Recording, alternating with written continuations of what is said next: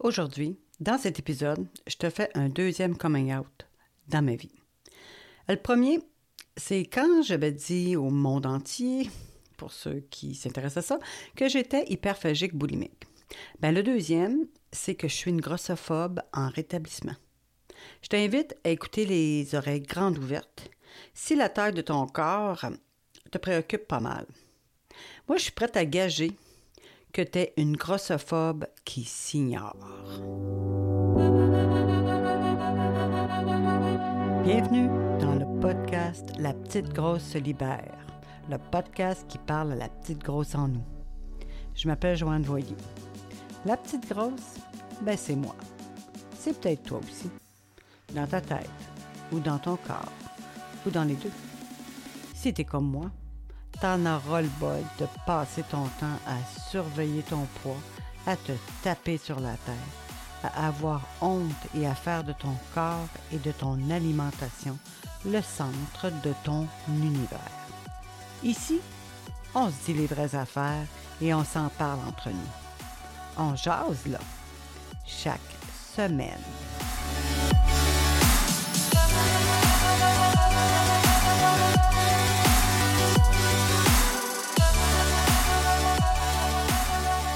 Bienvenue dans l'épisode. Euh, je t'ai peut-être piqué un petit peu par euh, ma gageure, mais on va en parler. D'abord, il faudrait commencer par le début. Peut-être que tu sais pas trop ce que c'est être grossophobe, puis euh, ça serait bien correct. On sait avec phobe que c'est pas des bonnes nouvelles. Fait qu'on va en parler. C'est quoi la grossophobie? Bon, il y a plein de sites qui en parlent, mais mettons, on va s'en tenir à une définition euh, normative du Robert. Ça dit ensemble des attitudes et des comportements hostiles qui stigmatisent et discriminent les personnes grosses, en surpoids ou obèses. Ouf, hein? Tu dois te dire, ben voyons donc. Moi, je les aime, les personnes grosses. Moi, je les trouve belles, les personnes grosses. Moi, je les discrimine pas contre les personnes grosses. Je les juge pas, les personnes grosses. Fait que, tiens, tiens-moi encore la main pour un petit bout. On va en parler. D'accord? Reste ouverte. Fait que ça se manifeste comment, la grossophobie? La grossophobie, excuse-moi? Mais dans la société, là, euh, ça prend différentes formes. Donc, mettons, c'est d'avoir une aversion puis de l'hostilité pour la grosseur. Tu sais, comme si c'était une tare physique, euh, psychologique. Euh, c'est aussi faire de la discrimination consciente ou inconsciente contre les personnes grosses. Ben, je vais donner des exemples, OK? Il y en a euh, des tonnes, là. Je ne veux pas faire de jeu de mots. Puis, mais je vais t'en parler juste de quelques-uns. Fait que, mettons, au travail. Bon, on va prendre un, exemple. Euh, tu es sur Grande Allée à Québec, tu te promènes, c'est l'été, il fait beau. Il y a toujours des hôtesses dehors qui essayent de, t'attirer vers leur restaurant, de te montrer le menu, tout ça. Moi, j'avoue là, que je n'ai rarement vu qui étaient très grosses. Certaines pouvaient être un petit peu en chair, mais des grosses, grosses, là, tu sais. Non, je n'ai jamais vu. Fait que c'est sûr que quand quelqu'un qui, qui, mettons, je sais pas moi, euh, qui pèse euh, 300 livres sur un frame de 5 pieds euh, va postuler, il n'y a pas beaucoup de chance. Vraiment pas beaucoup de chance que la personne soit engagée. Euh, mettons qu'on prend les soins médicaux. Quand tu vas chez ton médecin, puis que tu as un petit problème de santé? Si tu as le malheur d'être, euh, mettons, hors norme, OK? Ton doc, il va toujours faire un lien avec ta grosseur.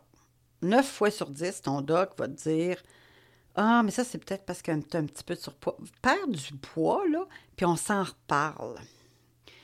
Bien, il y a des fois que c'est tout à fait vrai, mais il y a des fois, ça a zéro rapport. Zéro rapport. Mais c'est toujours comme la précondition, tu sais. Puis c'est toujours la première chose qu'ils vont regarder. Ah, c'est probablement parce que tu as, un surpoids, là. tu as une maladie, là. Tu es là. Fait que ça, ça il y a des gens vraiment que ça joue euh, fortement sur la qualité des soins qu'ils vont avoir. OK? Bon. Après ça, dans les espaces publics. Bon, mais des bancs, hein? Des bancs dans lesquels les personnes très grosses ne peuvent pas entrer. Impossible. Tu restes jamais au premier étage. Euh, on peut parler des allées trop étroites. Mettons dans les avions. Moi, mes hanches, ils ont frotté des fois sur les allées, tu sais, parce que des avions, quand même, c'est. Hein? L'économique, euh, pas fait pour ceux qui ont un petit peu de largeur. Fait que ça, c'est une discrimination qui n'est pas faite d'emblée contre, mais ça reste que ça suppose que tout le monde devrait à peu près passer par là. Une norme. Fait que c'est humiliant pour une personne qu'il faut qu'il marche euh, de côté, de travers, ou je ne sais pas trop, ou qui il, touche à tout le monde avec ses hanches parce qu'il passe. C'est humiliant, OK? Fait que ça, c'est de la grossophobie. Dans la vie de tous les jours. Je donne un exemple. J'avais un collègue de travail l'autre fois qui doit être, en tout cas, elle est mince, mince, OK? Mince. Elle est vraiment dans la, norme, OK? Puis on parlait de la cafétéria, puis elle disait J'espère que quand on va revenir euh, au bureau, que la cafétéria va avoir des, des mets plus santé, parce que là, parti comme c'est là, euh, je vais toujours faire ma garde-robe. Je comprends que pour elle, elle voit ça. Mais moi, j'avais juste le goût de dire Mais t'as engraissé de où, toi? Puis à part de ça, tu peux t'emmener ton lunch, ça fait pas la cafétéria, mais pourquoi, pourquoi que t'amènes ça sur la table alors que tu sais, oui, ça se peut que tu as engraissé depuis deux ans, mais sérieusement, là, peut-être pas en parler. Je sais pas. Moi, des fois, je trouve ça un petit peu choquant. Tu sais, c'est comme du monde, tu vas être avec des amis, puis les autres, ils, disent, ils vont faire des, des, commentaires sur les gros. Puis là, toi, es là, puis tu te dis, mais moi, je suis quoi? Tu sais, si j'étais noire, là, est-ce que quelqu'un irait dire, ah, tu veux la noire, puis faire plein de bashing, puis ignorer que je suis noire? Là, ils me disent, ah, mais c'est parce que, tu sais, toi, là, tu sais, t'es es comme une de nous, hein? Dans le fond, c'est un peu ça. On te voit plus grosse. Ouais, mais je suis encore grosse. Fait que euh, ça va être beau. Ensuite, dans les médias, OK, médias, écoute, tous les jours, c'est comme les personnes qui ne sont pas dans la norme vont subir comme des micro-agressions. Il n'y a personne, si tu regardes ça pour la vraie, il n'y a personne qui est vraiment totalement dans la norme, OK? Mais il y en a qui sont un petit peu plus à droite ou à gauche, mettons. Fait que, tu sais, ces petites micro-agressions-là, ben c'est en termes de grosseur, de beauté, de grandeur, de revenus, tu sais. Tout le monde en subit. Mais là, on parle de grossophobie, fait qu'on parle du corps. OK? Pourquoi j'estime que je suis grossophobe? Laisse-moi te présenter ça. Au début, ah, ça doit faire 3-4 euh, ans, euh, je voyais ça passer, tu sais, euh, la grossophobie, la grossophobie, puis ça m'agressait sur un méchant temps. Là, je me disais, bon, encore une autre affaire à dénoncer. Puis là, je me disais, ben voyons donc qu'on va encourager le monde à rester gros, alors que c'est pas bon pour la santé. Ben voyons donc qu'une personne grosse peut être aussi en forme qu'une mince. Ben voyons donc qu'on est aussi belle grosse que quand on est mince. Ben voyons donc. Hey, ça m'exaspérait. Moi, pour moi, c'était comme, OK, maintenant, on va se trouver des excuses, là, hein, pour rester gros, au lieu de se prendre en main. Je vous jure, c'était ça. Je pensais à ça. Je mens pas, OK? Fait que, euh, puis même dans mon livre que j'ai écrit sur mon, euh, une expérience d'amaigrissement, j'avais un, je sais pas, me rappelle plus si c'était un chapitre, je ne suis pas, allée voir, là, ou un paragraphe, en tout cas, qui parlait c'était comme si je dénonçais un peu ça, tu sais, puis je disais, je, me croyais bien badass, là, de dénoncer, puis de dire, ben voyons donc, tu me feras pas croire que tu es aussi en forme que la personne qui est mince, puis ta, ta, ta. Ouais, ouais, tu sais, j'étais l'ancienne grosse, là, qui disait aux militants anti-grossophobie qui sont dans le champ. Je suis assez gênée, là, mais en tout cas, ça fait partie, c'était moi, là, trois ans, ou quatre, là, je sais plus trop. Mais pour ma défense, j'ai réalisé à quel point j'avais. Mon cerveau avait été lavé. Puis ce, lavage de cerveau, là, ben, il a commencé très tôt. Mais mettons, il s'est officialisé à partir de 8 ans. Puis j'étais dans un environnement aussi c'était intergénérationnel. Sais, le, gras, c'était pas bon, puis c'était pas beau, puis tout ça. C'était comme, comme ça. Je, ne blâme pas personne, c'était comme ça. Fait que moi, tu sais, à un moment donné, je me suis rendu compte, ma perception, tu sais, à cette époque-là, les gens gros, c'était des gens pas de volonté, qui étaient moins beaux parce qu'ils étaient gros. Ah, tu serais belle si t'étais mince, hein? Qui étaient plus paresseux. Ben voyons donc, mets tes espadrilles, il va marcher. Euh, pas capable de voir un corps gros comme beau. Euh, même que quand je pensais avoir des enfants, je me disais que la personne qui deviendrait mon géniteur, il faudrait pas qu'il ait de gêne de gros. OK? Euh, mettons, je voyais une cycliste, une grosse madame sur son bicycle. Tu sais, je me disais dans ma tête, mais je me croyais fine, là. Puis là, je me disais, lâche pas. J'admire ton courage. Enfin, une grosse qui fait des efforts. Ça me passait même pas par la tête qu'elle faisait ça, juste peut-être parce qu'elle avait du foin. Non, non, non. Moi, si je faisais du bicycle, c'était pour maigrir. Puis, imaginez, mettons, euh, comme récemment, j'ai vu, là, je ne me rappelle plus c'était dans quel magazine ou site, en tout cas, qui y avait montré des hommes, euh, des vedettes québécoises, euh, des hommes qui se sont mis presque nus, tout ça. Mais à l'époque, là, moi, voir un, corps nu, un corps humain nu et gros, je voyais pas ce qui pouvait être attirant. Sérieux. Hein, c'est épouvantable, hein, ce que je dis, c'est épouvantable. Fait qu'en regardant mes perceptions des gens gros, moi, j'ai compris quand je les ai vraiment regardés, puis j'ai osé mettre un petit miroir et me parler franchement, que tous ces attributs-là, tous ces jugements-là, c'était moi. C'était moi qui me les imposais avant toute chose. Puis même quand j'étais plus mince, je me voyais encore comme une pas belle, comme une paresseuse, comme une pas de volonté, tellement que cette aversion-là est forte. Fait que mettons que qu'est-ce que je projette sur les autres, mais en fait qui vient de moi, donc c'est ma perception, ben je me vois sans volonté, je me vois laide, je me vois paresseuse, je me vois indisciplinée. Ça, c'est tout quand, mettons, j'engraisse ou que j'essaie de combattre, euh, en anglais, ils appellent ça « battle of the bulge euh, je me vois anormale. Euh, pour moi, t'es beau seulement si t'es mince. Euh, toute ma vie tourne, tournait autour du fait que je devais pas engraisser. Les autres sont mieux que moi. C'est ma faute 100% si je suis grosse. C'est moi qui ai le pouvoir puis que je fais rien avec. C'est la faute de mon corps gros, là, si j'ai des problèmes de santé. Tout est dû à ma graisse. Tout, tout, tout, tout, tout. Tout rejet, euh, tout problème, c'est parce que je suis grosse. Tu sais, ça va loin, là.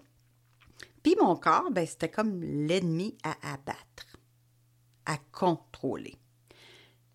Fait que je reviens à mon, propos du début, quand j'ai gagé que tu étais peut-être grossophobe, si tu entretenais un discours, peut-être pas complètement, moi je suis peut-être complètement là, euh, disjonctée avec ce discours-là, mais est-ce que toi, quand tu engraisses, c'est Oh my God? Est-ce que pour toi, avoir un peu plus de gras, c'est Oh non, oh non? Il faut que je me contrôle, il faut que je me surveille, il faut que je fasse ci, faut que je fasse ça? Est-ce que pour toi, si demain tu devenais, mettons, avoir, euh, je sais pas, moi, 50 livres de trop, tu trouverais laide? Ben, si tu tiens ce discours-là, je t'annonce que tu es grossophobe. Parce qu'être grossophobe, ça commence par soi. C'est en dedans. Qu'est-ce que c'est ton discours intérieur? Si toi tu devenais gros si tu es gros? Puis après ça, ben, tu le projettes sur les autres, c'est tout. Ça, ça part tout dans dedans. Fait qu'en thérapie, moi, j'ai compris que le jour où j'aurais pu ces jugements-là envers moi-même, je les aurais pu envers les autres. Puis j'ai compris qu'il fallait que je travaille sur ma propre acceptation, puis mon amour de soi, avant de pouvoir la transposer aux autres. Tant que je vais voir, je vais avoir un jugement négatif sur la grosseur d'une autre personne, c'est que je ne me l'autorise pas et que je ne suis pas capable de m'accueillir là-dedans. en tout cas, en thérapie, ça, j'en ai déjà parlé, je pense pas dans un podcast, mais sûrement ailleurs, euh, d'un exercice en thérapie que j'ai dû faire pour revoir ma perception de mon corps. Fait qu'il fallait faire l'histoire de nos variations de poids, OK? C'est quoi ton historique, là? C'est bon pour les anorexiques comme les boulimiques, peu importe, OK? Tu regardes ta vie, puis tu regardes, c'était quoi, tu sais, c'est quand mon premier régime, première fois que j'ai fait ça, Moi, il y en a qui le font par écrit, moi, je l'ai fait par, en photo. Depuis ma naissance jusqu'à, mettons, l'année passée. Puis là, j'ai fait comme des constats, ça a été vraiment frappant. Je me suis rendu compte que j'ai été mince, vraiment mince, là, deux fois dans ma vie à ma naissance, c'est les V2, puis puis à 53 ans, quand je pesais 120 livres. J'ai toujours été, puis là, quand j'ai regardé toutes les photos, là, différentes époques de ma vie, là, puis j'ai pas choisi les pires, j'ai choisi celles qui étaient comme courantes, puis que je me rappelais qu'à cette époque-là, je faisais pas de cas de mon poids, j'y pensais pas, tout ça. Fait que j'ai regardé tout ça. Puis là, j'ai vu que j'ai toujours été plus ronde que les autres. Parfois, c'était juste un peu, puis parfois beaucoup. Mais le dénominateur commun, c'était que mon corps, si je le regarde objectivement, il semble avoir un poids naturel un peu plus, euh, un peu au-delà de la norme. Ça a été comme un, coup de barre dans le front pour moi. Puis j'ai pu voir, constater, réaliser que j'ai abusé de mon corps. J'ai pas respecté mon poids naturel. Je l'ai fait maigrir pour le forcer à être plus mince.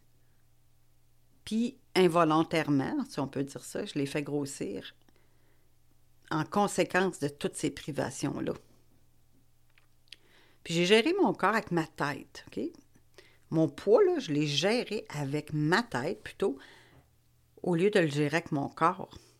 Je je respectais pas mon corps, ni ses besoins, ni sa constitution naturelle. Tu sais, moi, je mesure 5 et 2. J'ai les cheveux châtains, j'ai les yeux bruns, OK? Puis mon corps, il n'est pas naturellement mince, OK? Il est enrobé. Je sais pas pourquoi, mais c'est comme ça que ma génétique est faite. Puis j'ai passé ma vie à combattre mon corps, OK? C'est sûr que j'ai pas combattu ma grandeur, là. Tu sais, c'est sûr que j'aurais aimé ça être un peu plus grande, mais tu sais, je suis 5 et 2. Je l'accepte, là. C'était juste ça. Puis ça n'a pas été le drame de ma vie. Euh, je l'ai accepté. Fait que pourquoi pas accepter que j'étais juste faite un peu plus ronde que les autres? Parce que toute la société a passé son temps à me dire, puis là, je suis pas révoltée, là, je, suis abasourdie.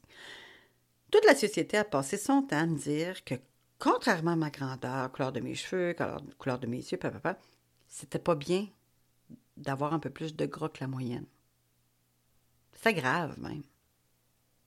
Puis pour moi, accepter mon corps, c'était comme baisser les bras, accepter l'échec, la médiocrité.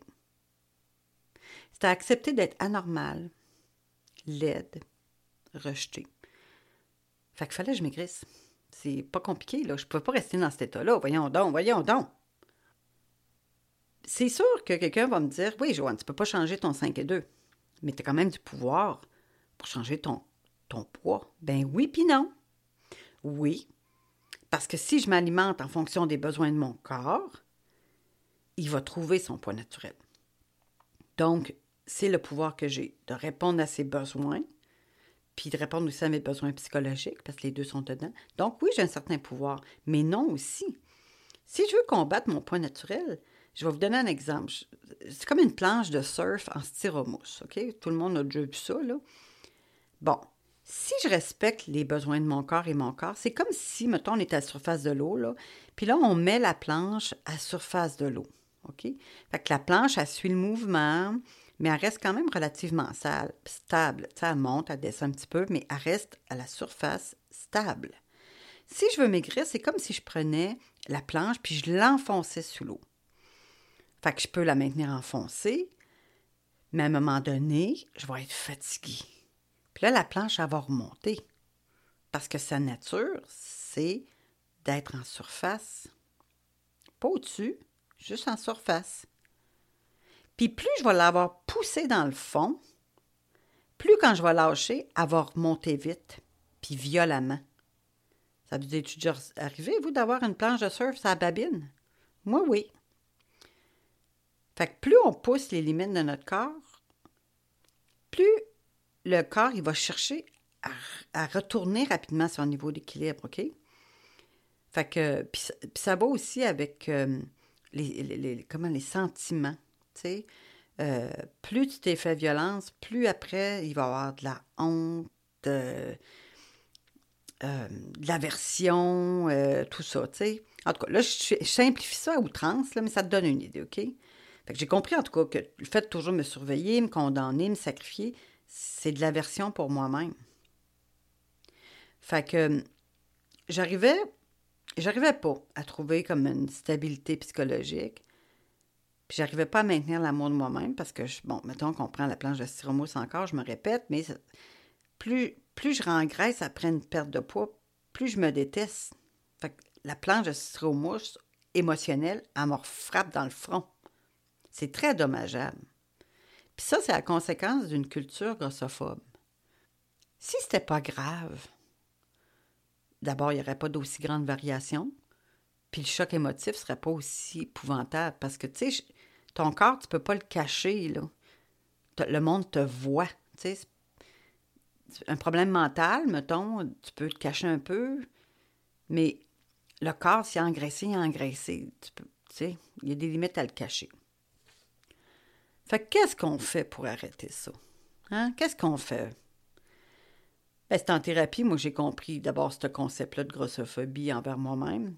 J'ai constaté à quel point je l'avais internalisé, OK? C'est sûr que je n'insultais pas le monde, tout ça, c'est clair, mais moi, my God, my God, que je m'insultais. Puis c'est encore là, là. la programmation est là, là, OK? Fait que pour régler un problème, d'abord, il faut admettre qu'il y en a un. Hein? C'est comme un alcoolique que non avoué qui va trouver qu'on fait tout un plat avec juste un petit verre, là. Mais la grossophobe en moi, ben, s'insurgeait contre ça. à voir que je suis grossophobe, moi qui est grosse comme si j'haïs les grosses, ben voyons donc. Mais il a fallu que je le regarde, hein? Il a fallu que je le regarde. Puis comprendre que tous les jugements, les discriminations que j'avais envers les autres, en fait, c'était juste le reflet de moi-même. C'est toutes les discriminations que j'ai envers moi-même. M'empêcher de faire des activités parce que je suis grosse. Oui, j'empêche pas quelqu'un de faire de quoi est gros, hein? Mais moi, je m'empêche. C'est d'être grossophobe, ça. Fait qu'accepter tout ça, puis commencer pas à pas, petit pas par petit pas, à déconstruire tout ça en observant, en acceptant le fait que c'est mon corps qui sait c'est quoi sa taille idéale, pas la société.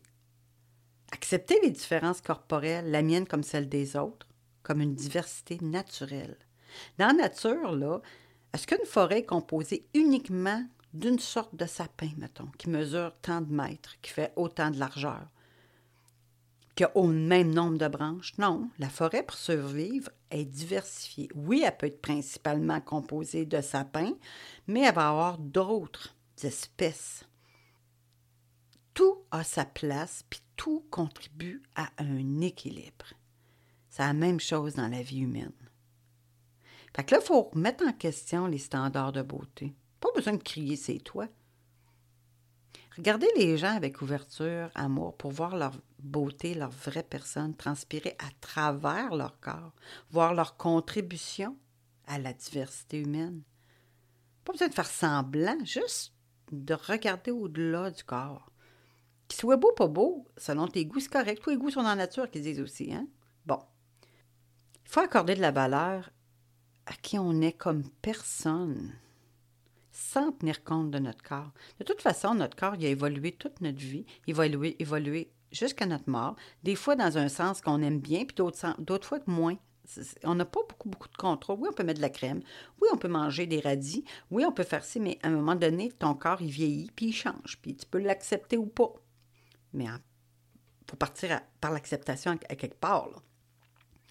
Fait qu'il faut se donner... Notre corps, c'est notre enveloppe corporelle qui nous permet de vivre ce qui est en dedans. Fait qu'être fier, être fier de soi-même, avec toutes nos nuances, tant physiques que psychologiques, puis s'assumer là-dedans, dire Here I am. Voici. Je suis. Se donner le droit d'exister tel quel, sans avoir à justifier, s'excuser, quasiment se cacher, parce qu'on ne répond pas aux attentes des autres. Exiger qu'on soit traité. Tout être humain hein, soit traité avec respect à tous les égards. Ça, c'est une note à moi-même, hein, parce qu'il faut que je me respecte en premier. C'est pas en me bâchant que je me respecte. Fait que note à moi-même. Il faut prendre le temps aussi de regarder, vraiment regarder son corps, pour en apprécier la beauté imparfaite, pour en apprécier son fonctionnement. Juste en apprécier ça. Peut-être qu'un jour on tombe en amour avec soi-même, peut-être, mais d'être capable de voir tes vergetures, ben c'est c'est tes vergetures, c'est de l'expérience de vie, c'est tout. D'en venir à une neutralité par rapport à ça. Commencer par chercher la neutralité, d'arrêter de saillir, Puis moi, je m'en rends compte maintenant, vraiment, là, je travaille très fort là-dessus. Puis je me rends compte maintenant, j'ai comme un élan d'amour. Les personnes qui ont un poids plus élevé que, mettons, la norme, maintenant, je, je me surprends à les trouver beaux, à les voir vraiment pour ce qu'ils sont. Ils sont beaux. Je, trouve ça, ça me fascine, ça me fascine.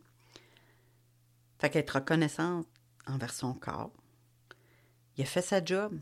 C'est mon mental qui arrête pas de dire Hey, toi, passe à gauche, toi, va à droite. Je mets des bâtons dans les roues tout le temps. C'est ma tête. Parce que mon corps, lui, il, est top shape. Là. Il fait ce qu'il a à faire. Puis bon, c'est sûr que si je l'alimente selon ses besoins, ben c'est sûr qu'il va trouver sa place. Là. ma, planche de styromousse, ça va revenir à la bonne place. Puis là, ben ça va être beau. Pour l'instant, moi, dans ma vie actuelle aujourd'hui, euh, je suis plus ronde que mon corps naturel. Ça, je suis convaincue de ça. Maintenant, je ne sais pas tout à fait comment plus ronde. tu sais, c'est lui qui va me montrer la voie. Pas moi qui va dire, toi, tu vas faire 140 livres, point 3. Non. C'est mon corps il va s'arrêter, puis des fois, il va monter un petit peu, il va redescendre, il va remonter, comme sur l'eau. C'est ça qu'il va faire. Il faut que je le suive. C'est lui qu'il faut que je suive. Fait que mon corps, c'est pas mon ennemi. C'est moi qui ai été l'ennemi de mon corps. Puis une fois qu'on comprend ça, on peut commencer à le regarder différemment, à le vivre différemment, à l'aimer différemment. Fait que la grossophobie, là, je sais que c'est pas une belle affaire. Mais on commence par admettre que, oh my God, j'ai ce comportement-là, j'ai ces pensées-là. Puis c'est souvent envers soi-même. Ça part de là, de toute façon, je vais le dire 20 000 fois. Fait apprendre à aimer la totalité de son être. Puis la grossophobie internalisée, elle va cesser tranquillement d'exister. C'est sûr qu'à l'extérieur, c'est un pas à la fois, une personne à la fois. c'est comme le racisme, on a du chemin à faire, là. Mais il faut commencer à quelque part. En tout cas, je, te mets en note dans l'épisode un site intéressant euh, québécois qui, parle de ça. C'est consacré totalement à ça. C'est vraiment intéressant. Ça s'appelle grossophobie.ca. Fait que tout ça pour dire qu'aujourd'hui, je suis une grossophobe en rétablissement. J'espère que cet épisode t'a plu. Abonne-toi au podcast pour ne rien manquer. Si tu as des questions, des commentaires, ou bien tu veux partager quelque chose avec moi, n'hésite pas à m'écrire à la at gmail.com. Tu peux aussi me suivre sur d'autres plateformes. Les liens, je les ai mis dans les notes. On se reparle au prochain épisode. Tchau, tchau!